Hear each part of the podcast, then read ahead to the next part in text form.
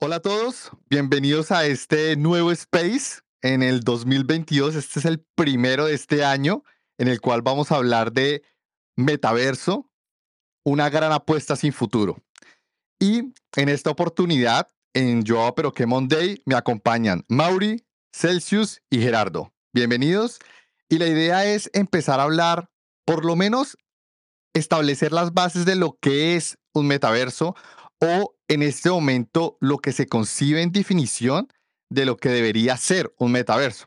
Entonces voy a comenzar con una definición muy sencilla de lo que se propone para poder identificar qué es un metaverso. ¿Listo? Entonces, en términos muy generales, es un espacio virtual en el cual la idea es que uno se vea inmerso en este mundo virtual y empieza a tener una interactividad con espacios virtuales a través de unos dispositivos nuevos que están naciendo. ¿Como cuáles? Como las gafas de, de realidad virtual, como guantes o como algún tipo de mm, traje que me va a permitir tener una mayor interactividad con este universo, ¿vale? Meta es algo adyacente, ¿sí? Algo que está al lado. Y en este caso lo que se pretende es que el mundo virtual va a estar al lado del mundo real y tú puedes estar en cualquiera de los dos. Aunque lo que se espera es que empieces a pasar más tiempo en el metaverso porque allá vas a poder trabajar, estudiar y hacer todas las actividades que normalmente en el mundo real, listo, tú harías, ¿vale? Pero acá es donde viene, primero vamos a hablar de los retos. No de los problemas, que esos ya los vamos a tocar más adelante, que yo identifiqué. Bueno, en Internet hay mucha gente que le ha puesto un montón de problemas al metaverso, pero en mi caso creo que hay cuatro relevantes que ya los vamos a tocar, pero empecemos con los retos. Y es, ¿qué se va a necesitar a nivel de dispositivos para que esto realmente sea inmersivo, para que uno realmente quiera estar más del lado del metaverso que del mundo real? No sé si alguno se quiera animar. Mauri, Celsius, Gerardo. Dale, Celsius. Mira, yo, este, yo creo que ya existen, ¿no? Están los Oculus Rift y hay varios dispositivos que, que, que, lo hacen un poco inmersivo, una serie de lentes para, para que tengan la, experiencia del metaverso, ¿no? Ya, ya existen. Sí, estoy de acuerdo que ya existen algunos, pero considero que estos no son suficientes. O sea, no me convence a mí tener unas Oculus Rift que son bastante grandes, estorbosas, con un montón de cables en los cuales eh, yo quisiera tener todo el tiempo en mi cara para estar, digamos, un día laboral, ¿vale? En, un, en este universo, ¿sí? Trabajando, programando o no sé, en cualquier otra área. No creo que sean cómodos ni sean la versión final o el dispositivo que realmente va a ayudar a dar ese paso. Creo que aún no se ha formado pero buen punto, es enunciar los que ya existen y listo. Oculus Rift, que ese finalmente es de Meta o Facebook, ¿listo? ¿Qué otro dispositivo, qué otro han visto u oído al respecto? Que ayuden, entre comillas, a ser inmersivos en ese universo virtual. De las que ubico, digo, no han sido directamente relacionadas con el metaverso, de hecho ya estaban desde antes. Eh, pero se complementan para, para, todo el ecosistema. Eh, digamos que todo, bueno, todo, todo parte de lo, de lo que, del concepto que se llama Haptic Technology, que tiene otro nombre, pero al final es como el 3D Touch, que, también lo, lo, conocen así, y salen cosas como el Kinect, creo que se llama, que básicamente pues tomaba todos tus movimientos. Había otra empresa que se llamaba este, Leap, que igual hacía lo mismo pero a menor escala, pero ellos simplemente te daban el dispositivo para tú hacer tus aplicaciones, pero son como que un paso más allá del simple, las simples gafas, ¿no? Porque en este tú te mueves y simplemente capta los movimientos sin tener, sin tener la necesidad de ponerte algo para tú este, hacer una interacción con el universo que está dentro de, de lo que sea que estemos hablando, ¿no? Entonces es de lo que ubico y y, y, y, el HoloLens que esto es un poco curioso porque trata justamente de hacer el mix technology que mencionabas entre lo virtual y lo, y, lo, y lo real. Y son los que ubico ahorita de momento. No, no, no ubico otro. Bueno, les voy a contar de algunos adicionales. Gracias, Mauri, porque esos son varios. El Kinect, las Oculus o HoloLens son algunos de los dispositivos que en este momento hay presente. Pero hay otros que, por ejemplo, es un traje en el cual tú te colocas y te permite sentir como los impactos en el cuerpo de, mm, de proyectiles, ¿sí? A través de ciertos impulsos eléctricos. No es que te lance impulsos eléctricos al cuerpo, porque cuando yo lo leí, yo dije, ¿qué? No, es como te hace sentir una presión, ¿listo? Hay otros donde se colocan en las muñecas o en los brazos para que cuando te disparan realmente tengas una experiencia similar o por lo menos darle ese, ese drama en el momento en el que te disparan que pierdes de alguna forma la concentración y te cuesta apuntar. Entonces, ese tipo de dispositivos ya están empezando a nacer, ¿sí? Y hay muchas propuestas alrededor.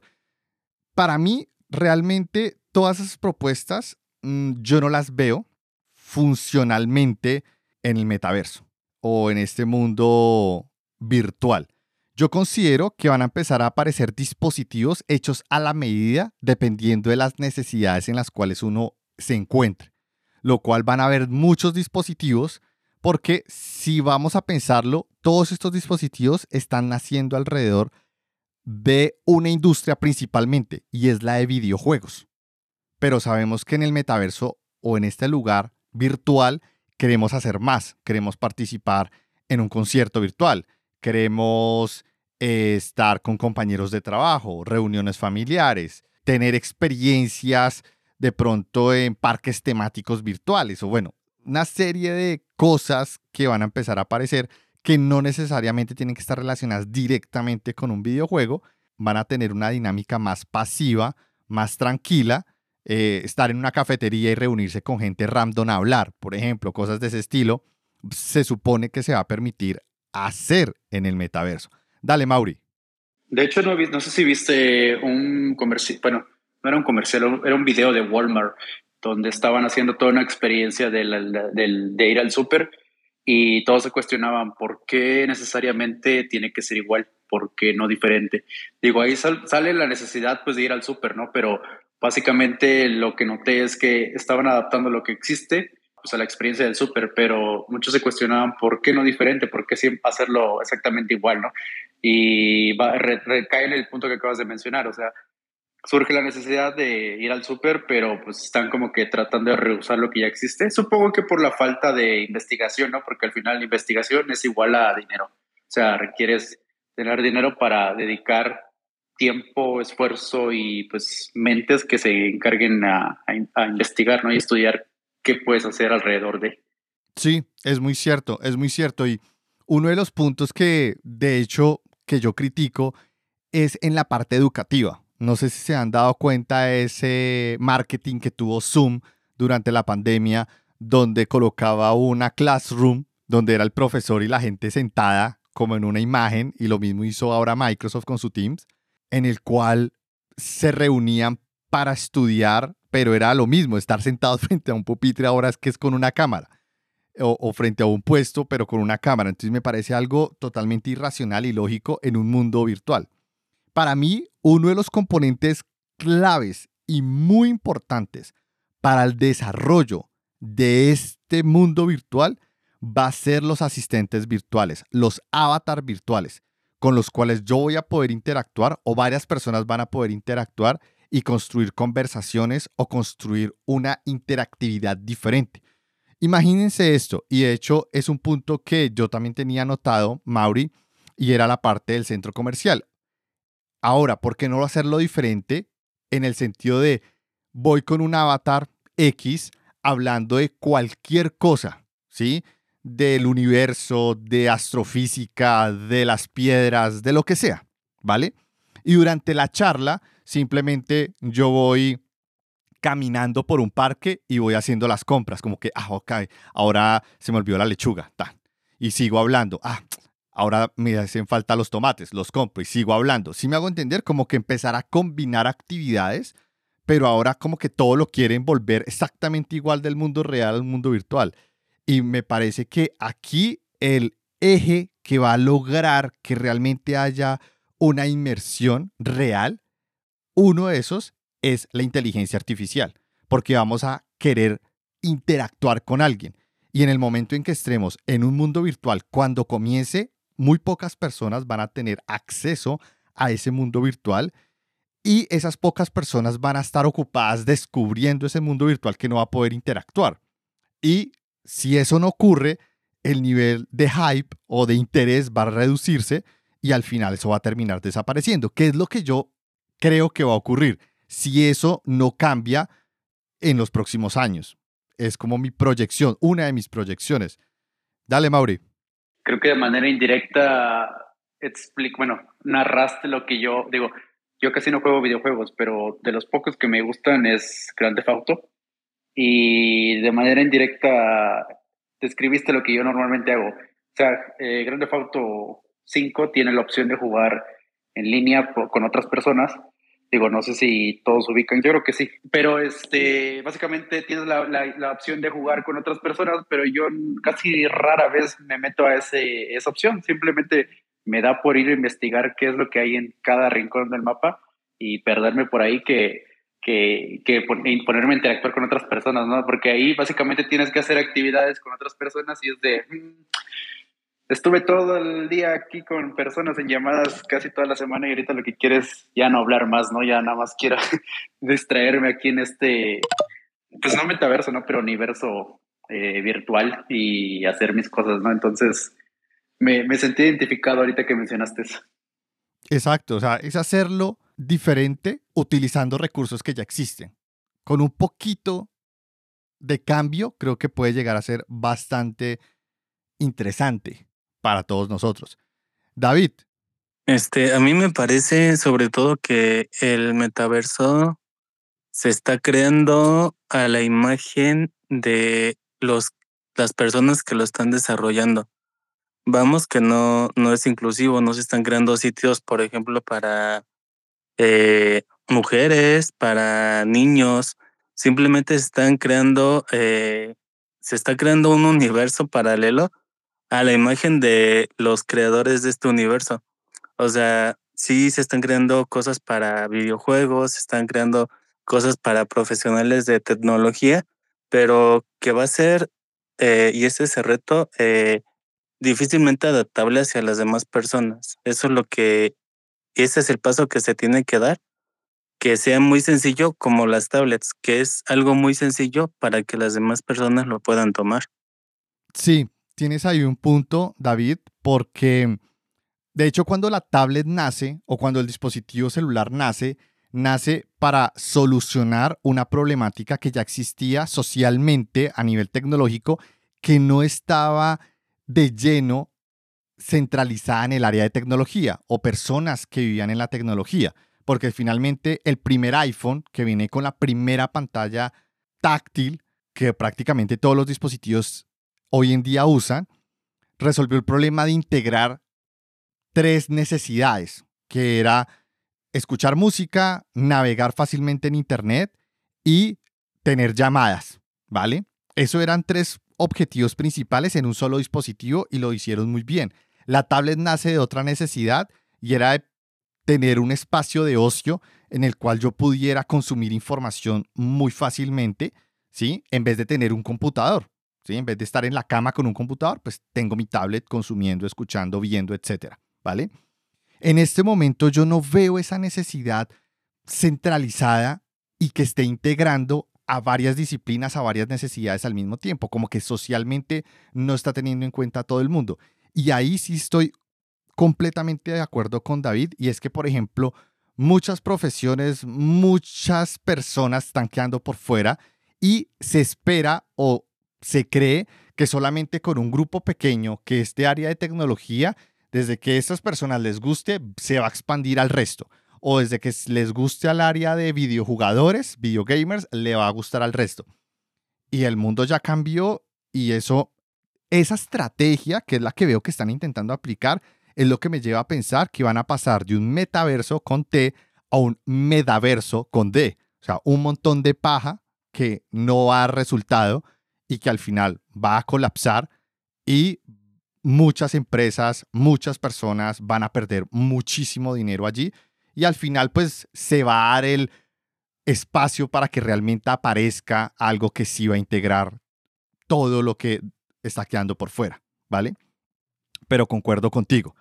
Ahora, ya que empezamos a hablar de los problemas, voy a colocar los cuatro puntos que considero que son una gran problemática alrededor del mundo del metaverso. Entonces vamos a empezar con el más importante o uno de los más importantes y es salud mental. Nosotros ya hemos visto cómo el Internet, cómo los videojuegos a lo largo de tantos años ha ido cambiando la sociedad, ha ido cambiando nuestros hábitos. Y también ha generado problemas, problemas de aislamiento, ¿sí? Que al final la salud mental va a jugar acá un punto muy importante. Y uno de los problemas que considero que van a ser relevantes es que vamos a empezar a estar más aislados, a tener un comportamiento solitario, a estar en depresión, ¿sí?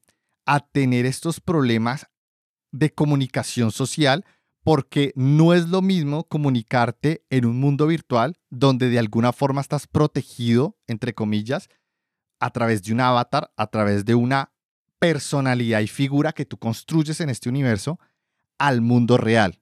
Cuando quieras llevar lo que has construido a nivel mental al mundo real, ese cambio del virtual al real no va a ser tan fácil. Y ahí, desde mi perspectiva, las profesiones de la psicología y de la psiquiatría van a ser altamente demandadas para poder empezar a tratar este problema que va a empezar a gestarse, suponiendo el dado caso que ya el metaverso llegue a posicionarse y a establecerse. ¿Listo?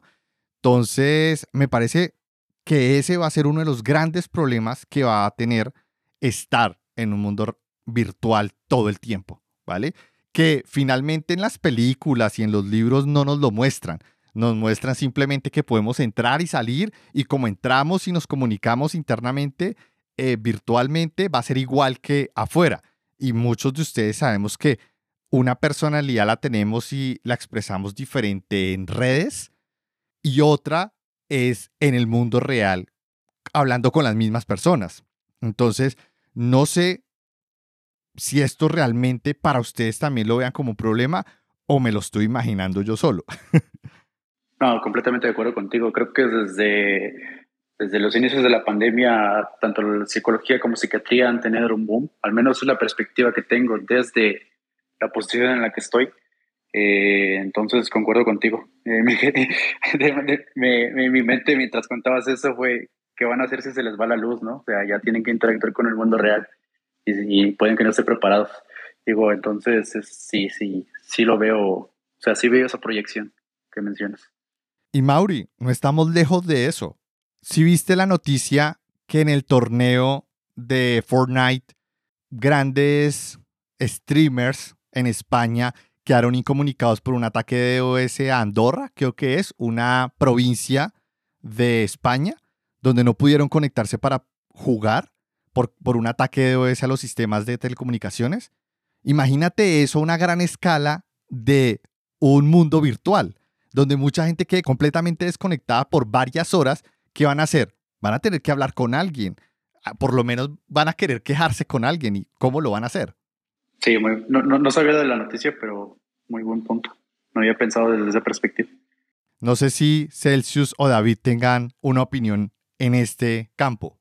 Eh, Sí, pero bueno, en el sentido de los metaversos, al menos ya hay series que hablan al respecto, se tiene que pensar incluso de, o bueno, sería importante pensar incluso de varios, varios metaversos, o sea, eh, incluir eh, que tu personalidad en cada uno de ellos podría, podría ser diferente. Obviamente, pues eso a nivel de pues de la vida real, sí, sí nos, sí va a afectar a muchas personas. Y se puede ver algo pues algo muy simple, o sea, con las personas que, le, que les gusta mucho adentrarse en videojuegos, se vuelven muy introvertidas, más incluso de lo normal. Eh, entonces, pues ya se pueden ver esos efectos desde, desde este momento. Hay personas que incluso se encierran en su cuarto. Bueno, hay problemas en Japón, me parece, Japón, China, de personas que se encierran en su cuarto y no salen una semana. Incluso ha habido muertes por, por personas que se encierran en su cuarto a jugar videojuegos. Entonces, pues eh, sí se tiene que hablar a nivel psicológico de que eh, muchas personas se van a volver más, más introvertidas y va a ser más difícil socializar. Sí, David, ahí tienes un punto muy importante. Tienes toda la razón. Y es que, y no necesitamos ir muy lejos. En este momento, si tú hablas con una psicóloga o un psicólogo sobre los cambios de personalidad que han tenido las personas por el efecto pandemia, por estar encerrados, es brutal. O sea, todo este estudio y toda esta observación de todas las personas en este momento que hemos estado confinadas por tanto tiempo, nuestra personalidad y nuestra forma de comunicarnos ha cambiado muchísimo. Personas que anteriormente eran bastante extrovertidas cuentan sus experiencias ahora volviendo a salir, donde les cuesta hablar, donde les cuesta comunicarse, expresarse y abrirse como lo hacían antes. Entonces no necesitamos ir tan lejos a China o Japón, simplemente en nuestras propias comunidades y país podemos identificar este problema muy fácilmente a personas que realmente su personalidad y su forma de comunicarse ha cambiado por estar encerrados. Ahora, esto es porque hubo un confinamiento obligatorio para que todos ayudáramos a controlar una situación que a todos nos afectaba. Ahora imagínense crear un universo en el cual todos voluntariamente van a estar encerrados y confinados en un mundo virtual desde sus casas físicas o reales, que es más loco todavía, ¿vale? ¿Qué impacto va a tener esto? Fernando. Cuando decías que, que se aislaban en el metaverso por cuando existe un ataque de denegación de servicio y no puedan ingresar, bueno, les quedará Twitter, como cuando bloquearon, cuando se cayó la red de Facebook y tuvieron que todos estaban en Twitter. Entonces, allí hay, igual eh, es un tema de, de ver la, la, penetración y la adopción que tenga el mercado, ¿no? Porque al final del día es eso, o sea, es esperar cómo el mercado se comporta y cómo, y cómo lo, lo adoptamos masivamente. No creo que sea Igual mis predicciones tecnológicas siempre son muy erradas, pero creo que algún, todavía nos quedan un par de años para, para ver una, una adopción masiva. Sí, sí, sí, tienes toda la razón. Igual, lo interesante de tener la oportunidad de grabar, publicar, de tener estos espacios, es que en 10 años o en 5 años volvamos a escuchar decir, estaba mal, o uy, le algo, pero bueno, lo importante es, es intentarlo, ¿listo? y, charlarlo. Al final no importa. Lo importante es cómo dar nuestras predicciones que pueden o no ser posibles, claro, pueden o no ser posibles, pero eso no interesa. Lo importante es tener estos espacios y exteriorizarlos, a ver qué ocurre, a ver qué efecto tiene, a ver si, si en un futuro puedo decirles, ajá, se los dije, o decir, oye, la embarré, definitivamente no, no, no tenía idea que esto iba a ser tan genial, que yo lo dudo, pero bueno, puede ocurrir, puede ocurrir. Celsius, dale. Mira, para, para tratar de, colocar discordia, yo creo que, que, es complicado, ¿no? Hay algo, hay algo que siempre es, es, incierto y es el futuro. Si me preguntas a mí hace unos, muchos años atrás, este, nadie iba a pensar que la gente escuchara música eh, con YouTube y, es un tema generacional. Yo veía a los sobrinos, a los niños escuchar música en YouTube y decía, pero ¿por qué tienes que transmitir videos si lo que quieres es escuchar música? Claro, y uno que ha venido y ha pasado por diversas etapas y, y, viene lo que es el del Winam y viene del MIDI y hemos pasado por tantas cosas que, que yo creo que a la final el futuro siempre es incierto, ¿no? Entonces, y, la, y, la, y en el tema esto de tecnologías y audiovisuales, mira, los mercados lo que hacen es generar nuevas oportunidades.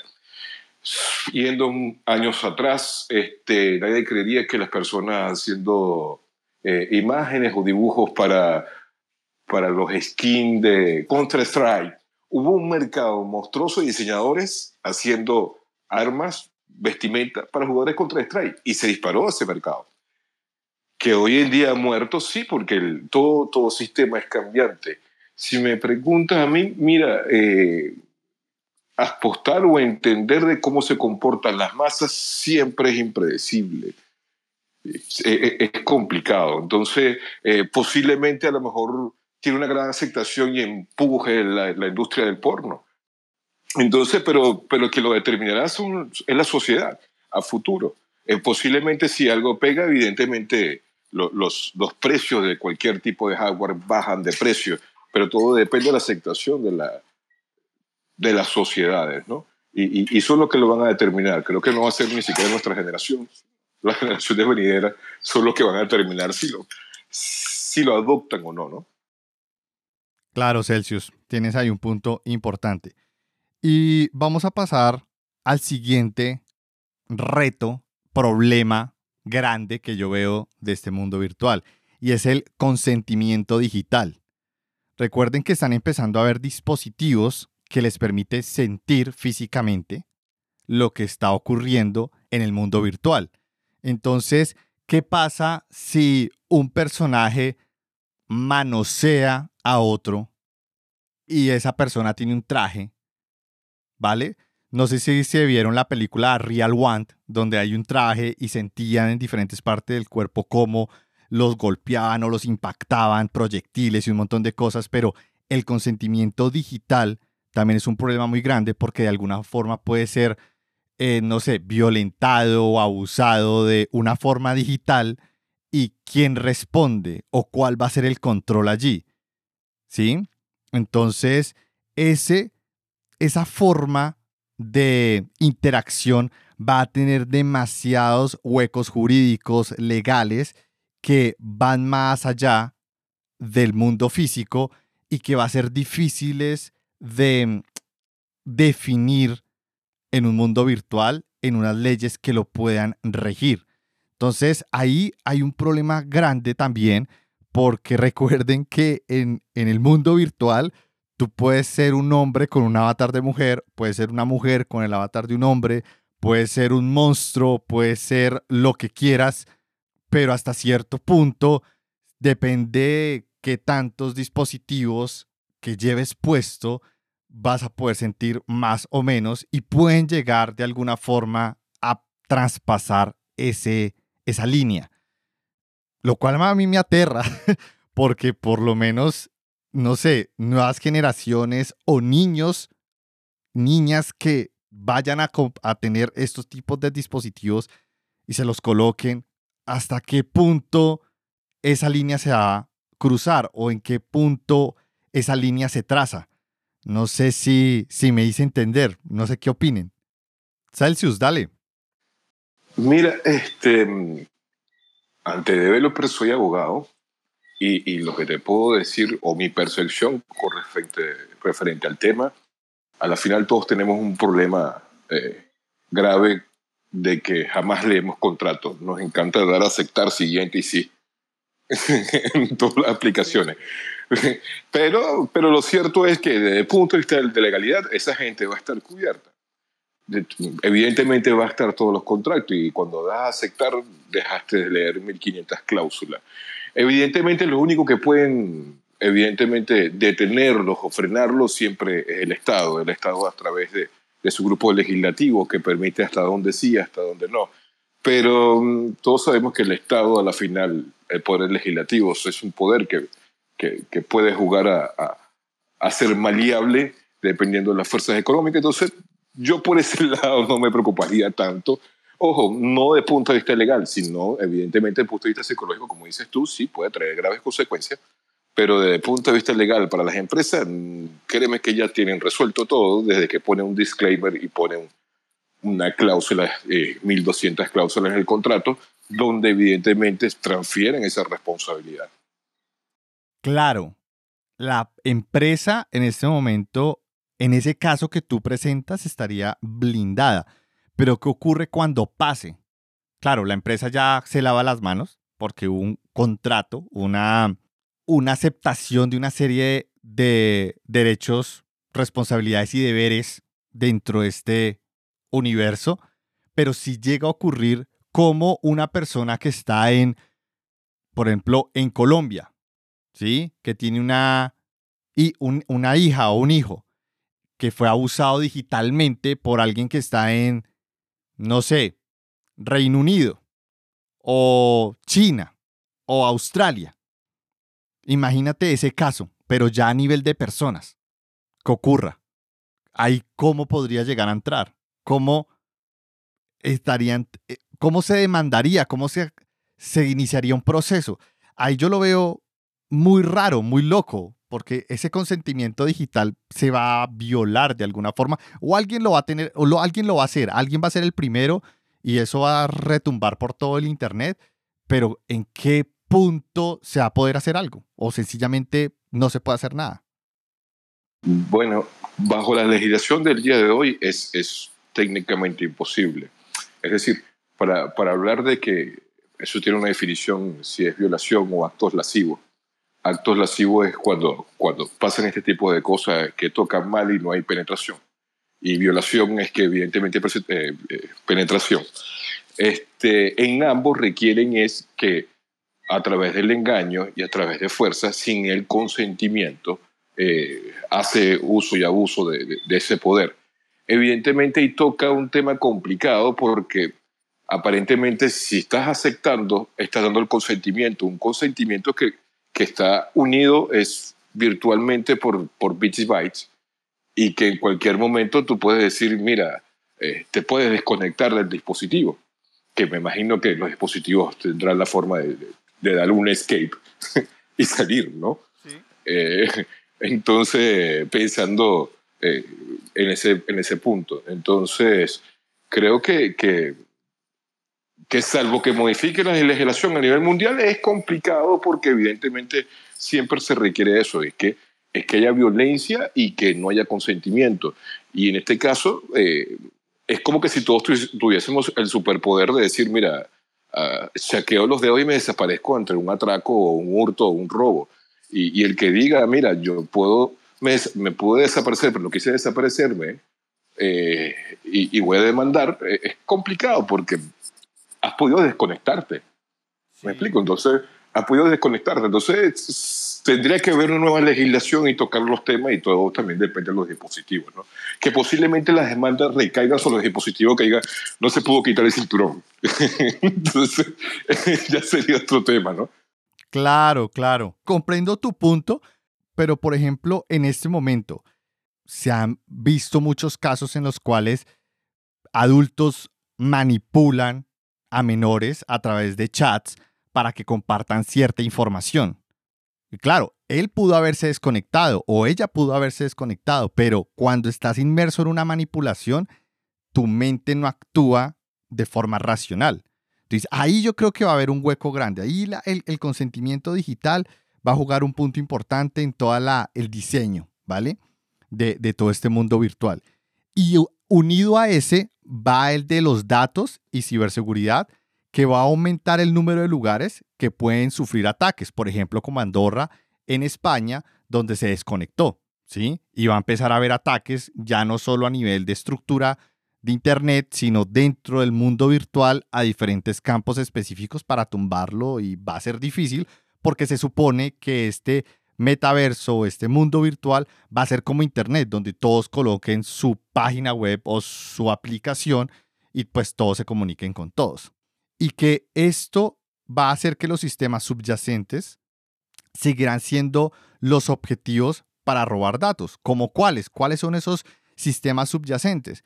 Sabemos que nuestros gobiernos no es que inviertan mucho dinero en mejorar todo el sistema de seguridad y ciberseguridad de nuestra nación, de los diferentes ministerios. Y estos eventualmente en algún punto van a ser parte de este metaverso, este mundo virtual. Entonces, ¿hasta qué punto vamos a poder tener nuestros datos seguros?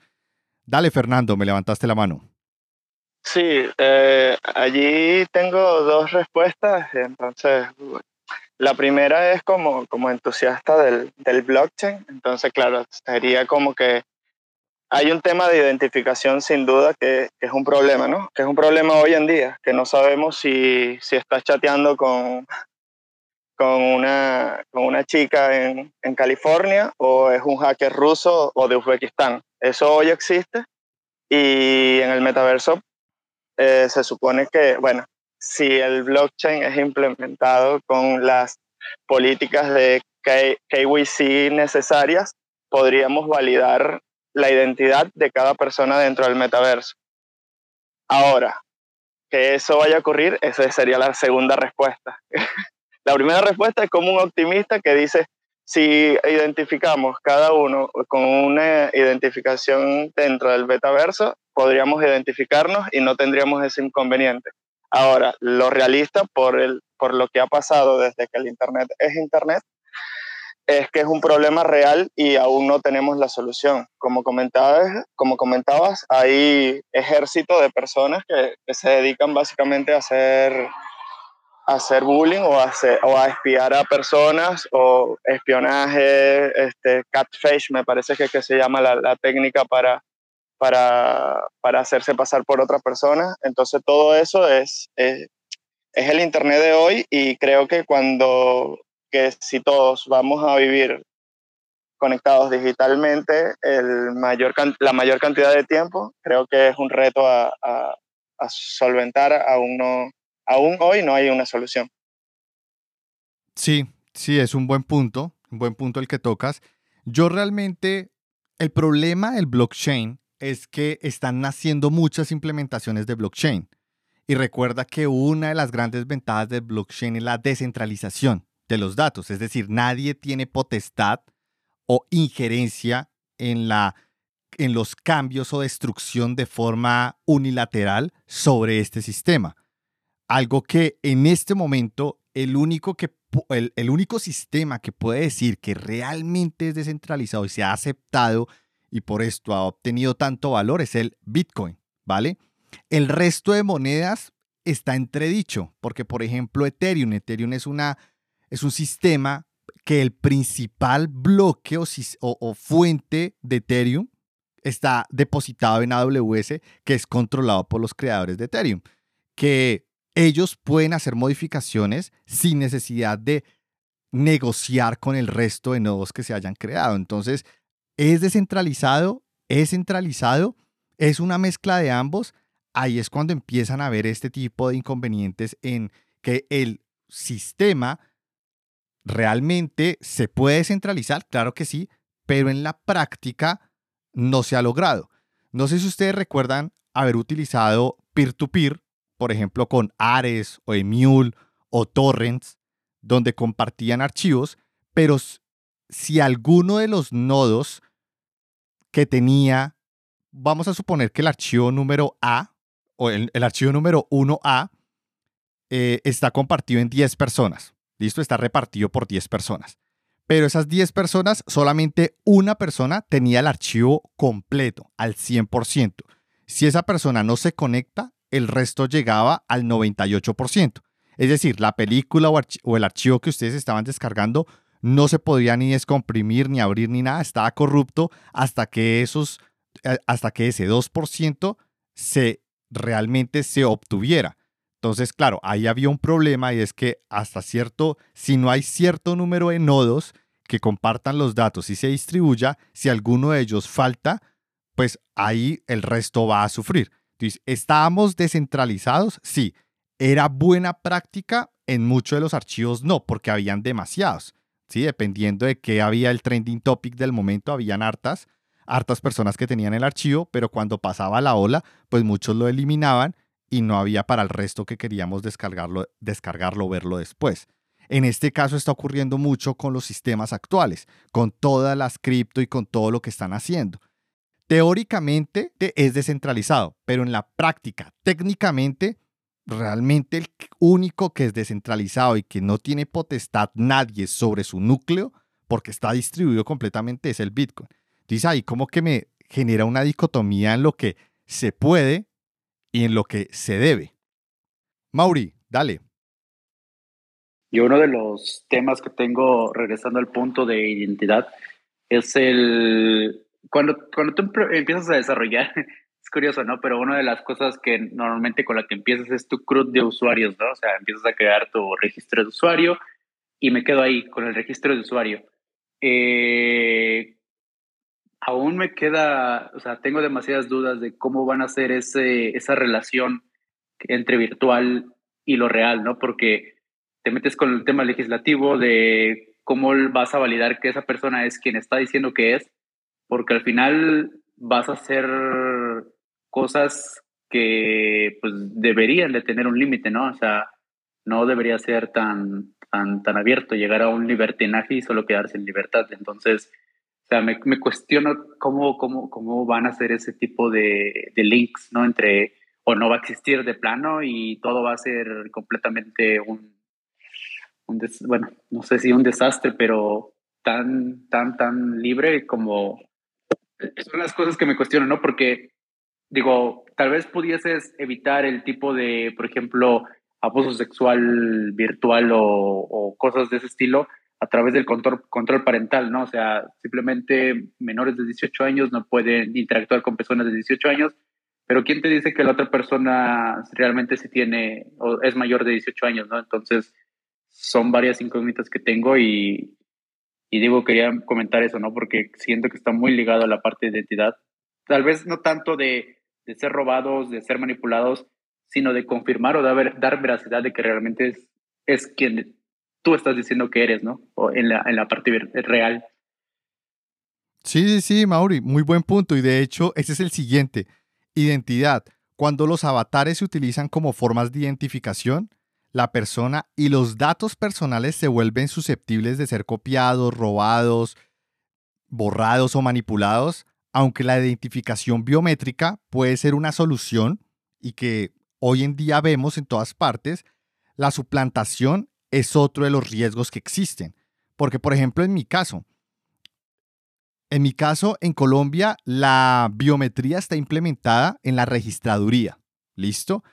que es como el ente que controla las identidades de los ciudadanos en Colombia, ¿sí? Pero, pero a mí me clonaron mi identidad con la fotocopia del documento de identidad que en Colombia se llama cédula de ciudadanía. Entonces, esto fue algo brutal porque una simple fotocopia construyeron un plástico real y con eso empezaron a abrirme eh, cuentas de celular, planes de internet, hasta me colocaron de cofinanciador de la compra de unos muebles para una casa. Entonces, al final, gracias a que yo pago un servicio de seguridad que, me, que hace seguimiento a todas esas transacciones monetarias, que en Colombia se llama Data Crédito, que es el que maneja todas esas em, huellas digitales financieras que todas las empresas tienen que reportar, me pude dar cuenta de la suplantación y empecé a llamar a entidad por entidad, a ir a las oficinas, a cerrar estas cuentas, a ir a la fiscalía acá en Colombia, a poner un denuncio, decir que me clonaron la identidad, etcétera, etcétera. Ahora, esto, ustedes saben que muchos de los sistemas que nacen en Internet, por ejemplo, esa parte de control parental, no es lo primero que se piensa. Si ustedes se dan cuenta, en Xbox llegó muchos años después. En PlayStation llegó muchos años después. En Nintendo llegó muchos años después.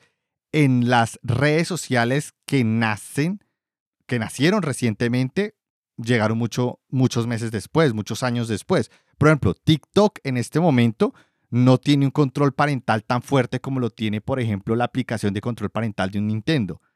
Y, y ahí está creciendo. Entonces, como que también es como la necesidad de generar plata que hace que algunas necesidades de seguridad y de control sean requeridos, pero se dejan de lado porque sencillamente van a ralentizar el proceso de crecimiento y pues no van a hacer el dinero ni el número de usuarios que quisieran tener. Entonces eso se va a dejar de lado. Entonces el tema de identidad sí es un problema gigante y un problema tan grande que va a pensarse en solucionarse muchos años después de que este mundo virtual o metaverso nazca. No sé si están de acuerdo o tengan otra opinión. Los dejé pensando. Sí, digo, concuerdo contigo. Al final, pues, cuando empiezas con tu proyecto, tal cual, ¿no? Comienzas con el MVP y lo que te importa es lo que te va a generar el revenue, ¿no? Entonces, completamente de acuerdo contigo. No debería, pero tristemente es lo, la realidad, ¿no? Entonces, completamente de acuerdo contigo. Otro punto interesante, y es ya para ir cerrando, ya nos quedan 10 minutos, es la ludopatía. Ustedes saben que lo que más vende es sexo y el juego, las apuestas. Eso, no, eso es lo que más mueve Internet, realmente, es lo que más se genera y lo que más mueve Internet. Y cómo se va a regular o cómo se va a controlar eh, la generación de estos casinos virtuales, de estos sistemas que al final me van a permitir a mí empezar a hacer apuestas o de pronto empezar a, mm, de forma muy underground, o no underground, sino, sino sencillamente disfrazado, empezar a ver en diferentes juegos o sistemas que de alguna forma yo puedo empezar a apostar, puedo empezar a hacer este tipo de intercambio monetario que cualquier persona va a poder va a poderlo hacer. Y lo digo porque si ustedes no saben o, no han averiguado, alrededor de Fortnite cuando hay estos eventos se mueve un montón de plata a nivel de apuestas alrededor de todo este mundo de videojuegos. Y apuestas que no solamente son hechas por adultos, niños que toman las tarjetas de crédito de sus padres también entran en este modelo de apuestas. ¿Y cómo hacen las apuestas? Disfrazan los objetos o los skins de Fortnite como si fueran monedas y de alguna forma los intercambian de, e, e, en, un sistema que tienen construido para que se integre con la plataforma. Entonces, todo esto está diciendo, wow, se está construyendo todo un modelo en el cual cualquier persona puede ingresar y hasta un niño que tiene acceso a la tarjeta de crédito de su padre o de su madre o una niña simplemente la toma, pues entra dentro de este juego que puede ser inocente, entre comillas, porque quiere tener más skins y si yo le apuesto a ese puedo ganar esto y al final se puede volver un problema real social, la ludopatía dentro de este mundo virtual, porque ¿cómo vas a controlar el desarrollo de estos, em, o cómo, cómo vas a limitar la construcción de, esta, de estas formas de, eh, de comerciar, de, esta, de este negocio que es tan grande. Sí, es otro reto completamente grande porque, digo, a nivel de bancos, todos tienen un área, ¿no? De antifraudes, de lavado, bueno, de antifraudes básicamente. Y, por ejemplo, ya que mencionaste Fortnite, también lo usan demasiado para hacer lavado de dinero. Eh, leía que lo que hacen básicamente es compran, hay una moneda digital dentro de, Fortnite y obviamente y lo que hacen es compran esa moneda, la venden más barata para hacerlo más atractivo y de esa forma van limpiando el dinero, no sé, y ahí lo van pues, moviendo, ¿no? Como, como normalmente fluiría el, el dinero. Es, entonces, ahora meterlo, digamos, existen los bancos dentro del metaverso, ahora, pues, ¿cómo van a hacer ese tipo de, de limpieza o de transacciones, ¿no? Porque también se menciona mucho, o que si hablas de metaverso, también empiezas a hablar de la Web3, ¿no? Y pues todo este tema de criptos y demás. Entonces, va a estar interesante. Como desarrollador o con una perspectiva de desarrollador que si te interesa, te llegas a meter, pues va a estar bastante interesante los retos, ¿no? A los que te tendrás que enfrentar. Claro, claro. ¿Y cómo lo limitas? ¿Cómo lo controlas? ¿Cómo lo castigas? Bueno, un montón de cosas alrededor que se va, que se va a necesitar tener en cuenta. Y ya para, para cerrar, las .com tuvieron su burbuja, que empezó a cocinarse. Unos dicen que en 1996, otros dicen que en 1994, otros, dicen que en 1995 pero lo que es claro es que tomó alrededor de 4 o 5 años en cocinarse la burbuja para que estallara. La última burbuja, ustedes la conocen, que fue la de mm, Estados Unidos, la crisis financiera de la vivienda en el 2008, ocho años después de las En este momento estamos en un índice de Nasdaq nunca antes visto, por encima de los 5.000 puntos. Sabemos que viene una crisis, sabemos que viene una crisis puede estallar a finales de este año, principios de la próxima, y va a ser una muy fuerte, nos va a pegar muy duro, como en la época de las .com. Y en ese, en ese preciso instante en que estalle esta crisis, que esta crisis se va a dar más que todo por el tema de pandemia, microchips, bueno, un montón de cosas que se, eh, se han ido acumulando, va a empezar a gestarse la burbuja del metaverso, de la Web 3, que yo estimo que una vez que estalle esta burbuja, que va a ser, supongamos, el próximo año, va a tardar entre 7 y 8, entre 7 u 8 años en cocinarse la siguiente. Es decir, que para el 2030, 2031, 32 estaremos viendo el estallido de la burbuja Web 3, que es todo lo relacionado al metaverso. Por eso, y para mí, no debería llamarse metaverso, sino medaverso. Meda, recuerden, una maraña de paja en forma de cono. Eso es el meda y medaverso es lo que yo defino como todo este mundo de paja que se está creando alrededor del mundo de la web 3, del mundo de internet, que sencillamente los que tienen mayor músculo financiero van a sobrevivir, como sobrevivió en su momento un Amazon, por ejemplo, en el estallido de la burbuja de la .com en los 2000. Entonces, todo el resto va a sufrir, va a perder mucha plata. Lo único que de lo que estoy seguro es que ahorita va a haber una crisis y se va a cocinar la siguiente. No sé cómo se va a gestar, no sé cómo se va a dar, pero es bueno dejarlo por acá grabado para que lo podamos oír en unos par de años y decir, tuve razón, no tuve razón, qué tan lejos estuve o qué tan cerca estuve. Ese era el tema del día de hoy. Este es el tema con el cual quería finalizar esta charla. No sé si tengan algo adicional que quieran aportar. Pues eh, a pesar de, de, de, todo, me parece que el seguir empujando las nuevas tecnologías, pues sigue siendo importante, ¿no?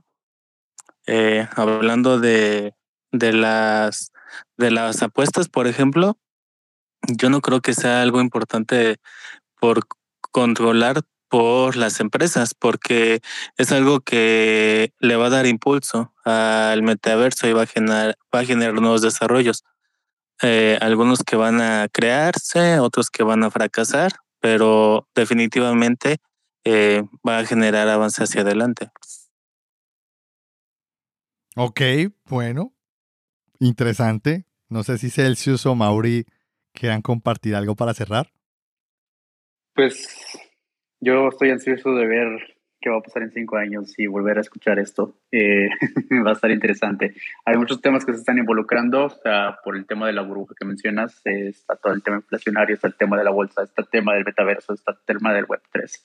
Entonces, pues, saber qué, qué sucede. Creo que lo importante es estar preparados intelectualmente, porque al final creo que eso es lo que te da la pauta para decir, tomar acciones y tratar de propagar esa información ¿no? con las demás personas, creo que es lo importante, porque puede que tú conozcas sobre ciertas cosas, pero puede que tu familia no, y, están, y estás hablando de tu familia, ¿no? Entonces creo que lo importante es tratar de, de cierta forma, concientizar y, educar a las personas que están a tu alrededor, que pueden que tengan el acceso a Internet, puede que no lo tengan, pero que, que al menos tengan contexto de qué, de qué van a empezar a escuchar ¿no? más adelante porque sí, creo que es importante al menos conocer de qué va esto, ¿no?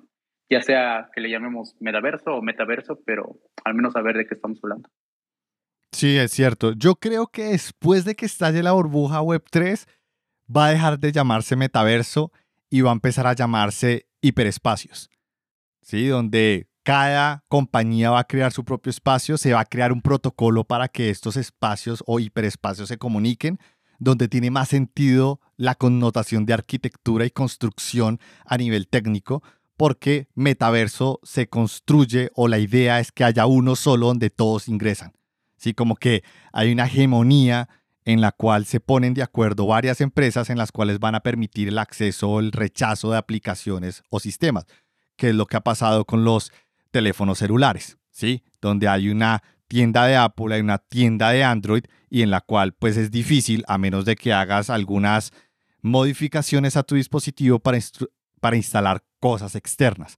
Yo creo que en este caso, em, a futuro va a haber algo más como un hiperespacio. En cada hiperespacio va a tener un protocolo, se va a comunicar, cada uno va a tener sus propias reglas y vamos a empezar a ver cómo se van a, eh, comunicar estos hiperespacios construidos por diferentes empresas y poder pasar de uno a otro con algún tipo de sistema o con algún tipo de aplicación. Entonces, nada, sí, definitivamente es algo por lo cual hay que prestar mucha atención. De hecho, hay una próxima charla, no de hoy en ocho, pero sí muy pronto, de que vamos a pasar o después de la después de que la burbuja web 3 estalle, vamos a tener un sistema de hiperespacio y quiero abordar el tema desde un punto de vista de arquitectura de software y por qué es tan importante que se construya un hiperespacio y no un metaverso.